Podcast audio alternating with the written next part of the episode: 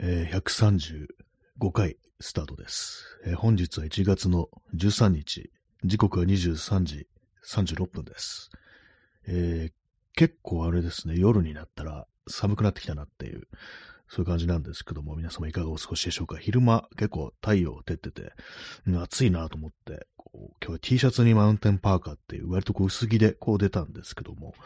ね、日が暮れたら、こういつの間にかこう、ちょっとみぞれみたいな感じになってたらしく、ね、こう、その時私は建物の中にいたんで分かんなかったんですけども、外出たら地面が濡れてて、ね、こう、まあ大体止んでたんですけども、ちょっとね、寒い日になったというような感じですね。えー、ヤフー天気情報のコーナーです。えー、本日、最高気温11度、で最低気温2度っていう感じなんですけども、ね、この数字は別に普通ですね。まあ、でもやっぱりあれですね、あの雨降ると寒くなるっていう夜、ね、昼間だとなんか逆にあの、湿度が高くなったりして、ちょっと暑く感じるみたいな、ね、そういうとこありますけども、夜ね、あの、暗くなってから雨降ってると、結構ね、あの、冷たく、寒くなりますね。まあでも昼間はね、あんだけ晴れてたのに、ねこう、暗くなってきたら結構降るもんだなと、ね、不思議です。はい。で今日のタイトル、みんなで合わせて音を出すっていうね、何って感じですけど、みんなの歌って感じですけども、あの、今日あのースタジオの練習の日でしたね。去年のね、あの年末、まあ、クリスマス、クリスマスイブの前の日、ね、イブのイブですけども、その日にね、ちょっとスタジオに入るってことやったんですけども、それが初回でしたね。ね、どんなね、まあ、一から説明しますと、結構前からね、なんか、昔からちょっとバンドみたいなものをやってみたかったとか、こういうバンドやってみたかったみたいなことを言ってるね、こう、友人が何人かいて、で、それであの、ロックステディっていう音楽、ね、ロックステディ、ちょっと私もよくわかってないんですけども、あのーレゲエみたいな、レゲエみたいなって言ったらちょっと雑ですけども、ねレゲエの前身みたいな、なんかそんな感じなのかなと思うんですけども、そういうね、こう、曲をやる、そういうバンドをやってみないなっていうね、こう話をしてたことがあって、それもだいぶ前です。本当何年前だろう。下手したら10年とか、10年じゃないかな。ね、なんとにかく結構前からなんかそんな話をね、こう、ポロッとしてるっていう感じだったんですけども、急にね、なんかあの、今年、ね、それも、11月ぐらいになってね、急になんか、やってみ、本当にやってみないかみたいな話になって、それでまあ、あの、こうね、始めたという感じでね、4人いて、ね、あの2人が、こう、そういうことやったことないと。私とね、もう1人は、ちょろっとなんか、ちょろ、私だけか。ちょろっとやったことない私で、もう1人ね、友人は結構、まあ、その、ちゃんとバンドっていうことをやったことがあるっていうね、こう、友人で、まあ、そういうわけで、割となんかバラバラな感じというか、こう、その経験みたいなものは、ね、それでこうやっているんですけども、その練習第2回ということで、今日、ね、行ってきました。みんなで合わせて音を出すってね、こう、パッと聞くと、ね、なんか当たり前のことのように思いますけども、冷静に考えたら、ね、合わせるってことを、あのあんましないですよね。あの世の中っていうか、大人になるとね、人と息を合わせて何かやるってこうね、あんまないですよね。まあ、肉体労働とか、なんか物を運ぶとか、そういう重いもの持ち上げるとか、そんなだったらあるかもしれないですけども、なんかチームワークとか、なんかそういうものが必要って時でも、同時に何かをする、タイミング合わせて何かをするってことはあんましないと思うんですよ。それがね、この音楽とか、まあ、バンドの練習ってものには、みんなで合わせて、ね、それが、まあ、結構当たり前なことなんですけども、それが新鮮なようなね、気がします。結構ね、長めにね、今日練習しまして、4時間、ね、4時間練習っていうね、結構長いですよね。私今までこう、4時間以上やったことはないかな。スタジオで、スタジオ借りるって形では、ね、その4時間以上、ね、3時間までしかやったことないですね。4時間ってのはないです。だからあの、無料で使えるところだったらなんか結構だらだらだらだらね、こう長くやったことありますけども、そういうね、ちゃんとしたところで、こうやるってなると、ね、あの、4時間ってのは結構長めでね、あれなんですけども、やっぱいいですね。こう、長いと余裕あるっていう感じで、2時間とかだとね、結構慌ただしいっていう風になるんで、もう急いでこうセッティングとか本当に急いでやんなきゃいけないんで、それとね、あの、比べるとだいぶこう余裕取りを持ってできるって感じで、まあ、そういうの結構ね、あの面白いもんですから、結構集中してるもんですからね、割と4時間ってそんな長く感じなかったですね。あ P さん、えーこんばんは、ね。こんばんは。ありがとうございます。ね、今日もね、23時41分ですけども、やっております。今日ね、あのーまあ、何をやるかね、こ全然こう決めてなかったんですよ。その事前にね、打ち合わせしてなかったんですけども、まあ私はなんか、これどうかなみたいな曲をね、あの iPod iPod クラシックですよ。いつのやつだって感じですけども、それに入れて持ってって、なんかこう、かけながらこうやったりだとか、まあそれぞれね、こういうのがあるんだけど、みたいな風にね、こう、やりましたね。どっこらどうだみたいな感じで。で、まあ、結構ね、何曲か、ちょっと試しにっていうことができたんで、今日はなかなかいいこう練習だったんじゃないかなと思います。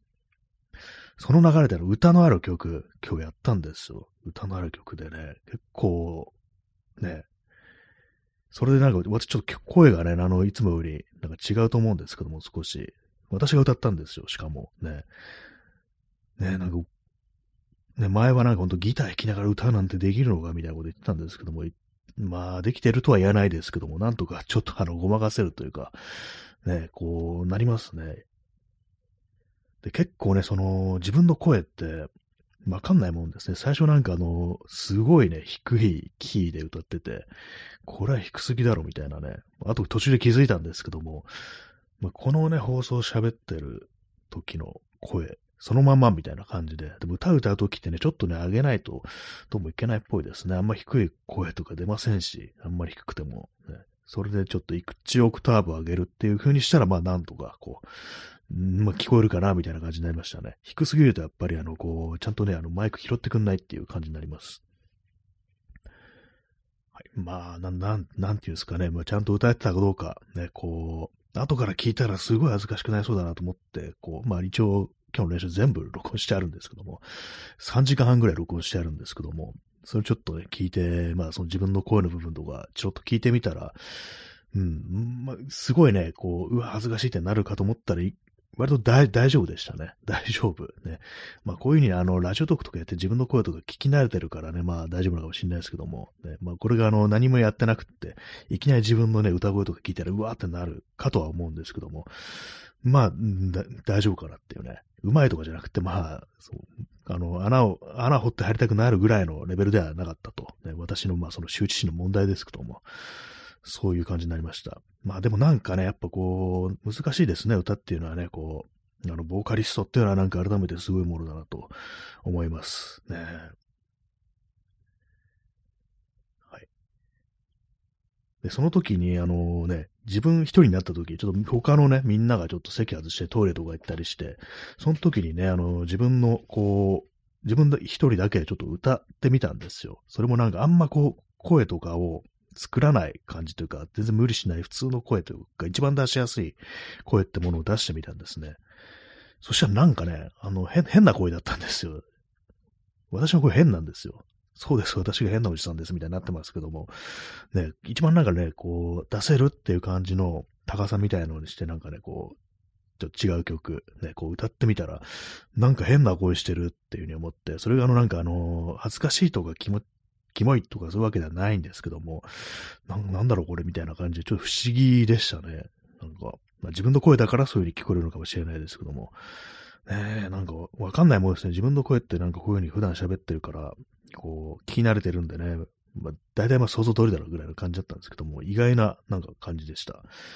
で、後からちょっと聞き直してみ、見ようとしたんですけども、その時あのマイク、ちょっとオフマイクみたいな感じで、ちょっとあの、マイクから口離してね、あの、歌ってたんで、あの、スマホ、スマホで録音したんですけども、それはちょっと拾えてなかったですよね。まあ、なかなか歌というのは結構奥深いものなのかもしれないですね。ほんとなんかあのカラオケとかではね、まだ大きな声とかで歌ったりしますけども、やっぱああいうとこってね、なんかあのちょっと自分の声作るっていうか、あのね、と思うんですよ。なんか、なんでかわかんないですけども、ね。それがなんか、こうね、人のいないところでこう無理しないで声出してみるってなる何かちょっと変な声が出てくるっていう感じありましたね。あれがまあ素の歌声みたいな感じなのかもしれないですね。はい。まあなんかちょっとよくわからないこと言ってますけども、意外になんかこう、人前で出す声と、自分一人って時で割と違う可能性ありっていうね、感じでしたね。はい。えー、インスタントコーヒーを飲みます。なんか今、田舎のコーヒーを飲みますって言いそうになりましたね。なんで田舎のって。意しか合ってないじゃんって感じですけども。はい。かね、そうですね。まあ、やっぱりね、あの、あれです。あの、歌詞が覚えられない。そして曲の流れが覚えられないっていう感じで、なんかね、もう前も言ったんですけども、前もっていうかその練習してる時言ったんですけども、もはやもうテクじゃなくってね、自分の場合はなんかあの、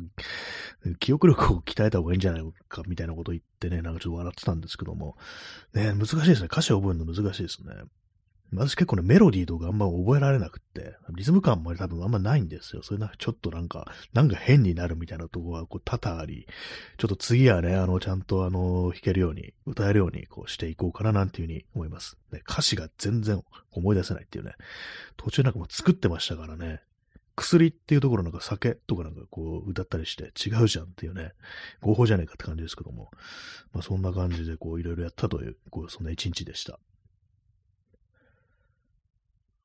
ね、こう、あれですね、こう、なんかあんまりこう音楽とか別に好きじゃなくっても、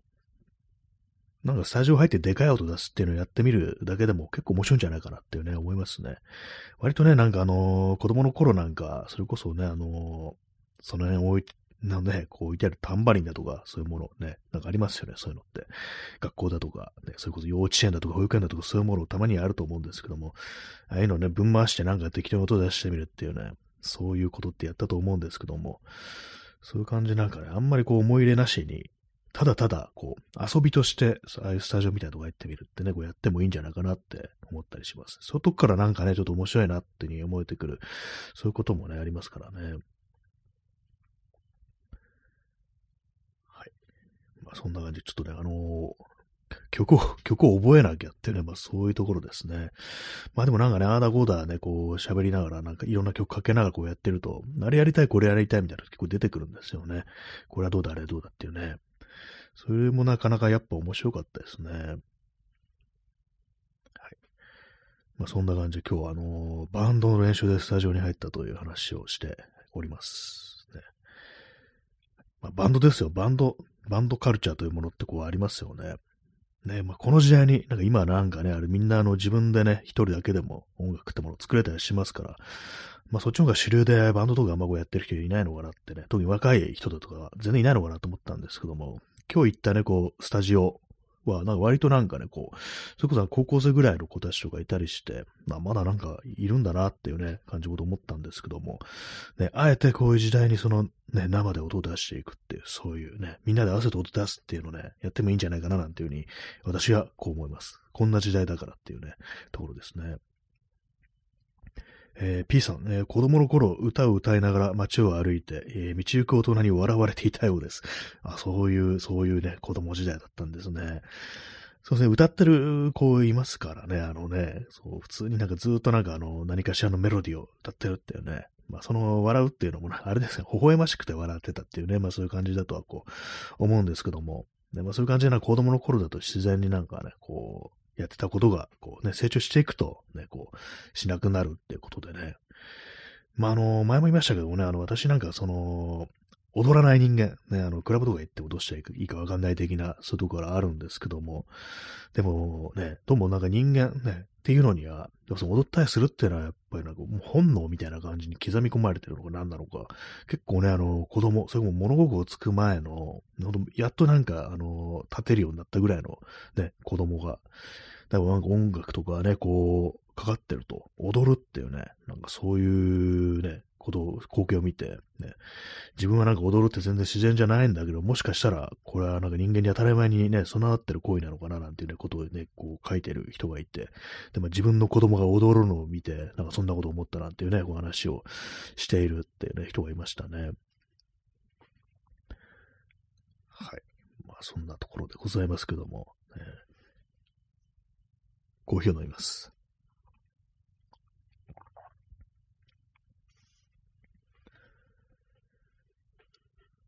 ね、今、今何を言おうとしたのかちょっと忘れてしまいましたけども、ね、スタジオ、まあそう、あ、そう、この時代だからこそバンドってね、やっぱりね、あの、良くない、良くない時代ですよ、本当にね。本当、ね、悪いことばっかり起きて、ね、こう、権力がね、あのー、やりたいことやってるって、まあそういう世の中ですから逆に、逆にでもないですけども、まさに今頃、そう、そういうことやってもいいんじゃないかなと思うんですよね。それもなんかね、あのー、いい音楽をやるだとか、こう、まあテクニック的にね、こう、うまいものとか、ね、こう、指示されるものっていうんじゃなくって、何かこう自分のね、こうやりたいことというか、なんていうか、まあそういうものがまず第一にあるというね、言いたいことを言うみたいな、そういうことのために、ね、こう、音楽というものがあっても、やるっていうのが、そういう選択肢があってもいいんじゃないかなみたいなことは、ちょっと思ったりしますね。まあ、今日もね、その練習終わった後なんかあだこだ、こう、そんな話を、まあ私がですけども、ね、ブツブツブツブツとね、こう言っておりましたね。もうな、どういう気持ちなの、ね、どういう気持ちでこういうことやってるかっていうと、もうこれ以上、あの、大日本帝国にファックされたくないっていうね、そんな一心なんじゃないかななんていう話をこうしてなんかちょっと笑ってたんですけども、ね、割になんかそうなのかもしれないですね。まあでもなんかね、前も言いましたけども、結構その、まあイギリスなんかだとね、その、まあ、80年代なんですかね、もうさっきチャー政権ね、あれがなんかこう、やりたい放題やってね、こうひどい時代だった時期にね、非常になんか失業率とかもすごく高くなってる、そういう時期に、そのまあ音楽文化みたいなものがね、こう、ストリートのカルチャーがこうね、花開いたみたいな、なんかそういうような、ね、こう印象があるんですけども、ね、まあそんな感じでなんか今のこの時代にね、あえてでもないですけども、なんかこうね、わざわざバンドをやるみたいな、そんな人間がいてもいいじゃないかなと思います。ね、岡本太郎も言ってましたからね、グラスの底に顔があってもいいじゃないかっていうね、まあ、これ全然関係ないしですけども、ね、関係ないしです。はい。爆発ってね、ところなんですけども、まあそういうのもあったりするんで、だからあんまこうね、あのー、まあ自分はなんかその全然できないし、みたいにね、思ってる人でも、とりあえずなんかやってみるっていうね、それはいいんじゃないかななんていうようなことは思ったりしますね。はい。まあ、いね、こう、一度でもなんかああいうのやったらどうなんだろうってね、こう、思ったことある人は、こう思い切って、ね、こう、まあ、全然ね、こう、やってないもん同士でもね、なんか入ったら面白いんじゃないかなと思います。ね、誰にやってね、そういうふうにこう遊ぶ権利はね、こう、ありますからね。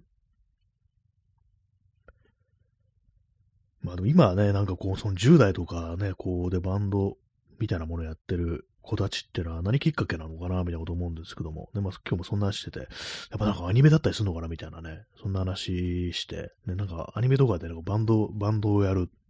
そういうやつなんかありますよね。雑なこと言ってますけども、そういうのもあるから、それきっかけだったりするのかな、みたいなね、こと思いました。でね、あの、そのロビーみたいなところで、こう、まあ、終わった後ね、私こう座ってたんですけども、その脇でね、また、まあ、じっと見たわけじゃないんでよくね、覚えてないんですけども、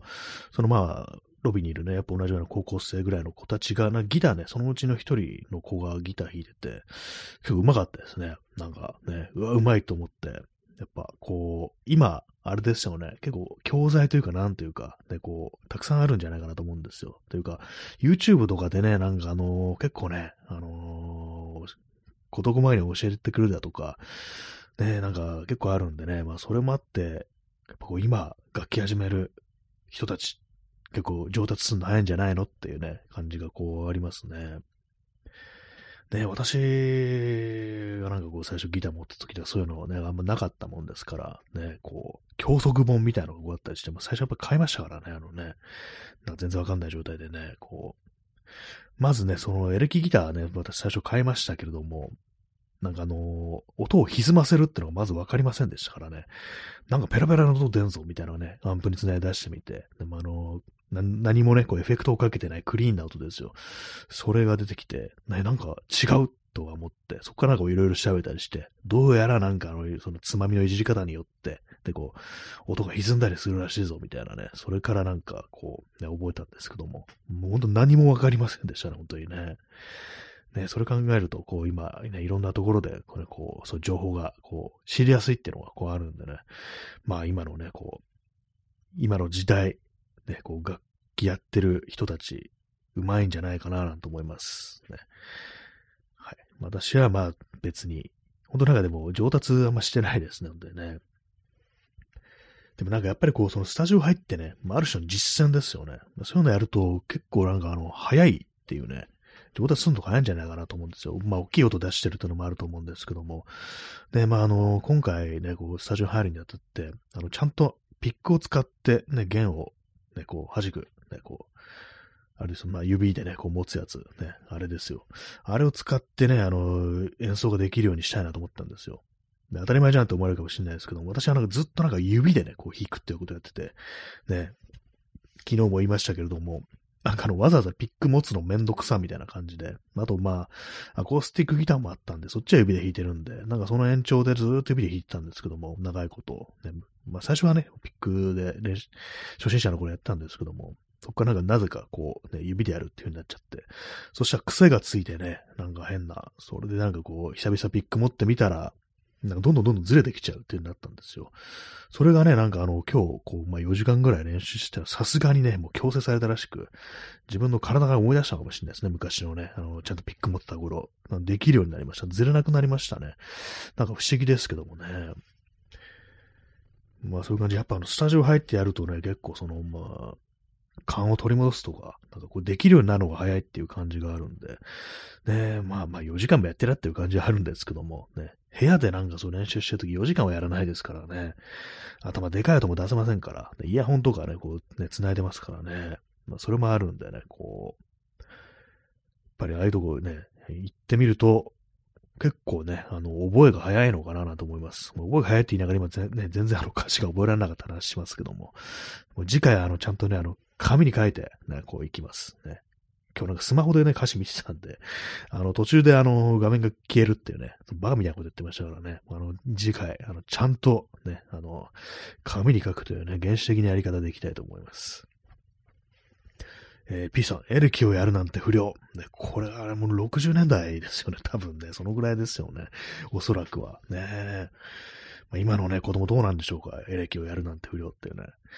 不良の症状だった時代ってどうもあれみたいですね。60年代ね。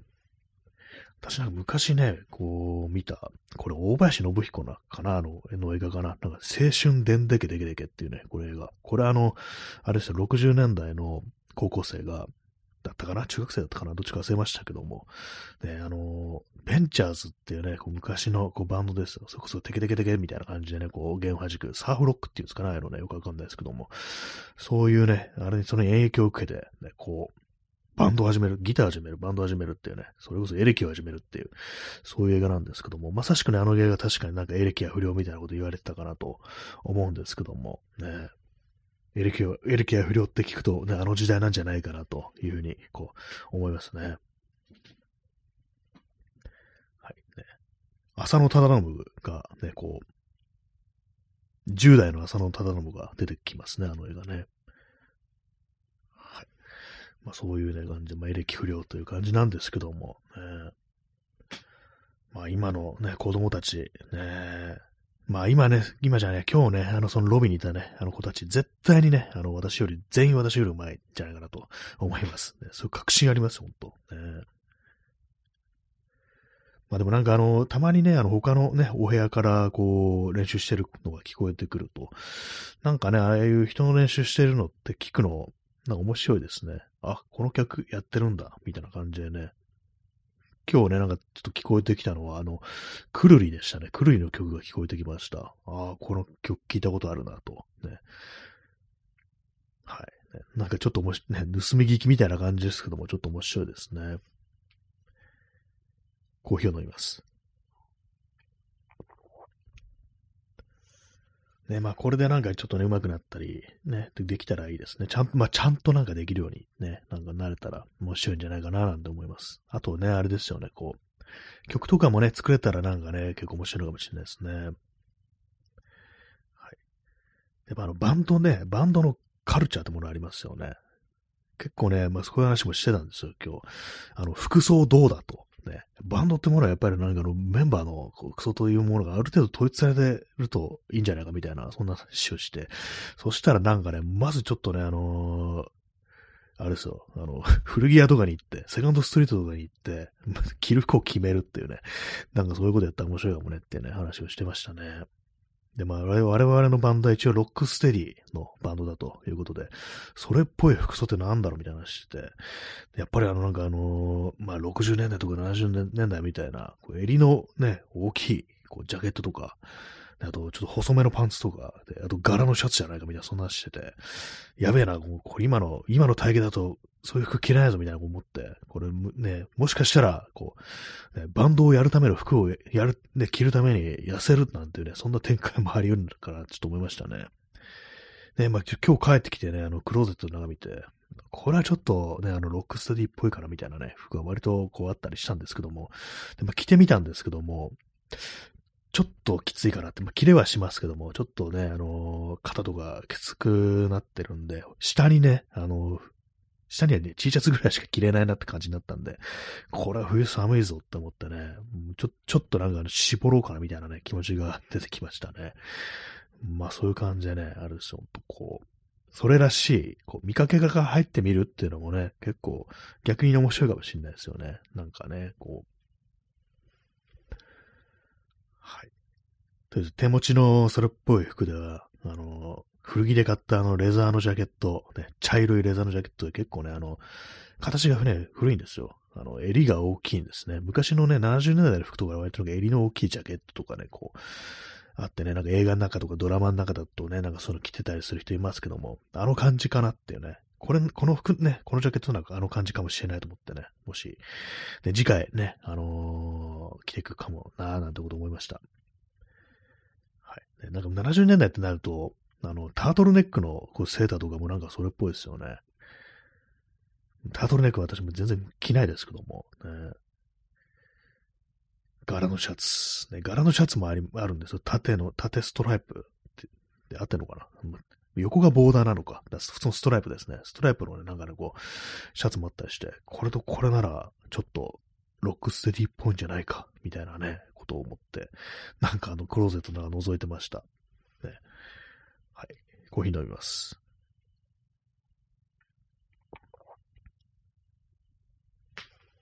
まあね、見た目の統一感。ね。まあ、そういうのやったら、ね、そういうのできたら、ね、次はね、ライブか、みたいな感じですけども、ね。やったらどうなるんだろうってちょっと思いますね。スタジオライブとか、ね、なんかこう、イベントみたいな感じにして、DJ イベントみたいな感じで、ライブのアクトがあるみたいなね。なんかそういう感じって話をね、なんかしてましたね。はい。なんかね、面白いですね。そういうね、話してるのがね。まあ、あんまりこうハードル上げていくとね、ちょっとあれかもしれないですけど、でも何でもいいんです。結果なんか何でもいいから、とりあえずみんなで合わせて音を出すという、そういうことにはやっぱなんかね、こう、単純な楽しさがこう、あるなというね、思いますね。好き放題やればいいじゃないかと。こんな時代なんだからって感じですよね。はい。まあそういうわけでね、今日はスタジオで練習をしたという日でした。4時間全然でもいけましたね。大丈夫でしたね。あと意外にね、なんか歌、正直ね、なんかね、歌ってみるっていう風にこう言われて、やべ、大丈夫か？みたいなこと思ったんですけど、一応なんかできたとは言わないですけども、ね、あの、だ大丈夫でしたね。死にませんでした。ね、死ななかったんで、まあよかったなというね、まあそういう感じでございます。ね、皆様もね、なんかカラオケとかじゃなくって、そういうね、こう、演奏しながら歌う、ね、まあ、あるいは、こう、誰かのね、こう生の演奏に向かって、合わせて、こう、歌うなんていうのをやると結構面白いんじゃないかなと思いますね。はい。まあそういうわけで、なんか結構ね、あのー、適当な感じでね、なんかやってみるみたいな感じでね、ちょっと半分なんかネタみたいな感じで始めたんですけど、割になんかこうみんなね、こう、これ結構面白いなみたいなね、感じになってますね。そういうことってあるんですね。っていうと、なんか稲川淳二みたいですけども、で始めたらなんか思ったより、これはなんかね、こう、面白いな、みたいなね、感じになりますね。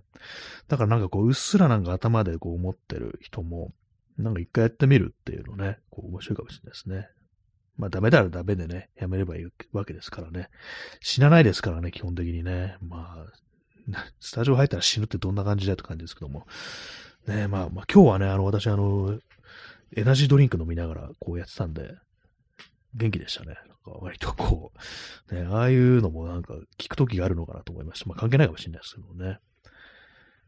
はい。まあそういうわけでね、あの今日はね、こう、バンドの練習だったという感じなんで、皆様もね、こう、やってみるといいんじゃないっていう話でした。でちょっとあのね、あの、上達したいっていう気持ちやっぱ出てきましたね。あとまあ自分のこう、あれやりたい、これやりたい、やってみたいな、みたいな気持ちも出てきたんで、こう、なかなかね、いいんじゃないかなと思います。はい。ね、そういうわけで本日はね、もうそうそう30分ということで、でこう、終わりたいと思います。えー、それでは、さようなら。おやすみなさい。